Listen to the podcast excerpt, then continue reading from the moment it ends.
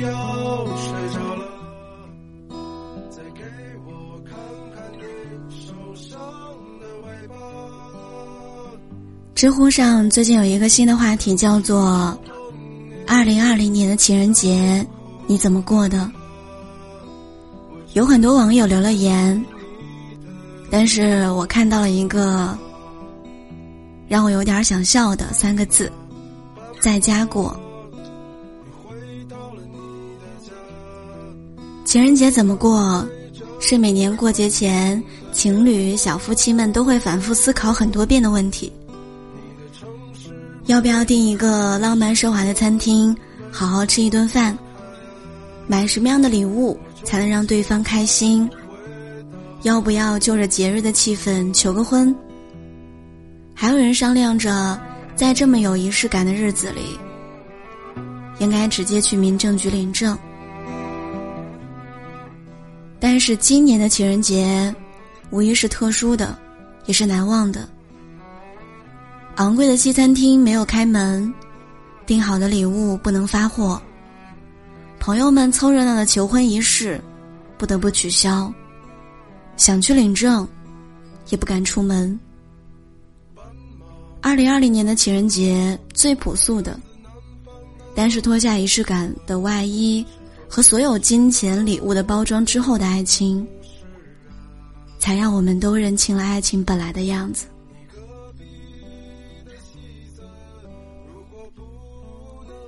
不能见面，不能拥抱，不能亲吻。没有礼物和鲜花，没有电影院和茶餐厅，爱情是否如我们所想，依然坚硬如石？灾难面前。那个说好要保护你、永远陪着你的人，是否真的兑现了诺言呢？这个情人节前夕，我问了几对儿在恋爱当中的情侣、结了婚的夫妻，很想听一听那些烟火气当中平淡的爱情故事，也想知道这个情人节他们是如何度过的。但是。出乎我意料的是，我原以为平淡无奇的生活里可能也会有波澜壮阔，原以为温馨甜蜜的日子也会让很多人嚎啕大哭。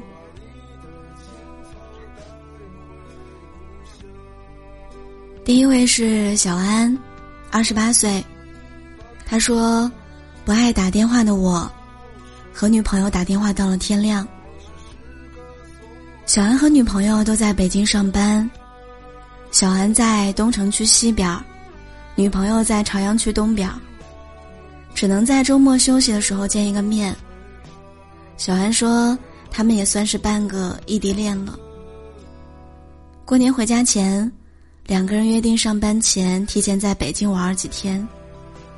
结果呢，赶上疫情，没有办法见面，连回北京的日子。也是一拖再拖。两个人约定好了，每天晚上十点打电话，互相讲一讲自己的家乡的疫情情况，吐槽爸妈的唠叨，还说自己又吃胖了。偶尔也会冷不丁的冒出一句肉麻的：“哎，我想你了。”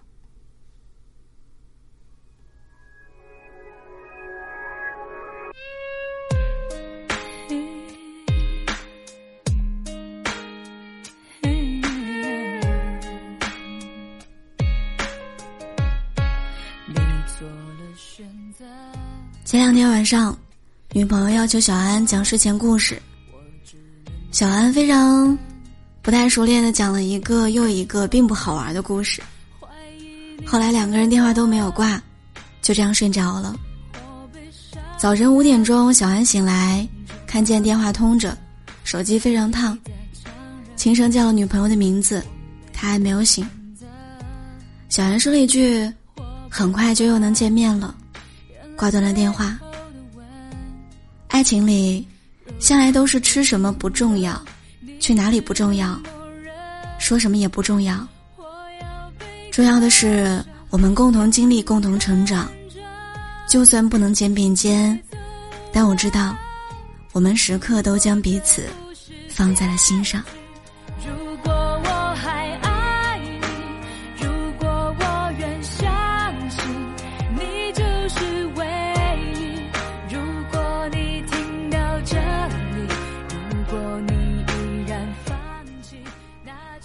李琴说：“嫁对了人，就算哪怕天塌下来，你都知道他会替你顶着。”李琴说过年前，她和丈夫老张买年货、大扫除，忙得不亦乐乎，等待着乡下的爸妈来家里面一起过年。后来疫情发生，所有人只能在家隔离，爸妈没能来，他们也不能回去。于是疫情期间，她只能和老公带着五岁大的儿子和两岁的姑娘在家里面玩儿。孩子们憋不住想出门儿。老张就在家里面才艺表演，给孩子们拿纸盒做道具，玩的都要疯了。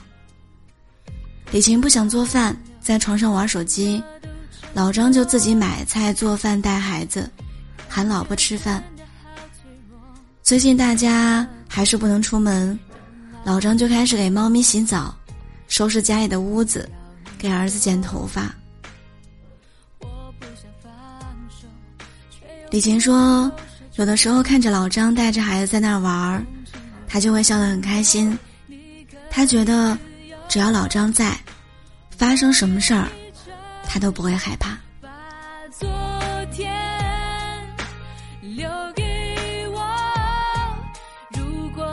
不是结局，如果我还爱你，如果我愿相信你就是唯一，如果你听到这里，如果你依然放弃，那这就是爱。还有一位二十多岁的大学生跟我说：“八十岁的时候，我会拥有什么样的爱情呢？”爷爷奶奶结婚已经快六十年了，但在他的印象当中，从来没有见过他们吵过架，甚至连拌嘴都没有。他跟我讲，小的时候奶奶还能做饭的时候，爷爷总会唠叨，奶奶做饭很慢，奶奶也不反驳。只是笑一笑。爷爷的衣服都是奶奶在洗，就算姑姑抢过来要洗，奶奶也还是要自己洗。几年前，奶奶生了病，瘫痪在床上，不能做饭了，也不能给爷爷洗澡了、洗衣服了。爷爷每天自己下楼取牛奶、买水果给奶奶吃，洗完自己的衣服，还要给奶奶洗衣服。因为疫情，他不能出去玩儿，就在家里面观察爷爷和奶奶。爷爷每天醒来第一件事情，就是去看奶奶，摸摸奶奶的头发，拉一拉手，问奶奶想要吃什么。每天晚上睡觉之前，都要拿毛巾给奶奶擦擦脸，擦一擦脚。他们之间没有昂贵的礼物，也没有好听的情话。没有许下海誓山盟，有的只是一路走到底的行动，以及骨子里给予对方的爱和温柔。爱的表达方式有千种万种，陪伴是爱，惦记是爱，心疼是爱，愿意花钱是爱，不求回报是爱。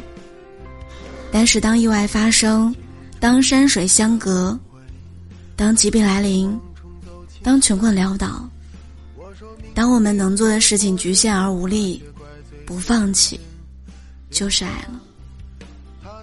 这个情人节，相信很多人过得都很单调，但它绝对是难忘的。忘不了有些人远隔千里，但是心却一直在一起。